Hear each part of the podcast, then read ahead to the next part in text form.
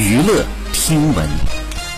关注娱乐资讯。近日，陈松伶在综艺节目当中跟婆婆谈起孩子。陈松伶聊起自己因为健康原因放弃生育，没能让婆婆觉得人生圆满，剥夺了婆婆的权利。婆婆安慰道：“不用觉得自己剥夺了权利，因为每个女人都希望自己完美，谁也不想自己不完美。不用有太多的想法和顾虑，只要夫妻俩协商好了，生活高兴就挺好的，没必要因为一点小问题而增加烦恼。”好，以上就是本期内容。喜欢请点击订阅关注，持续为您发布最新娱乐资讯。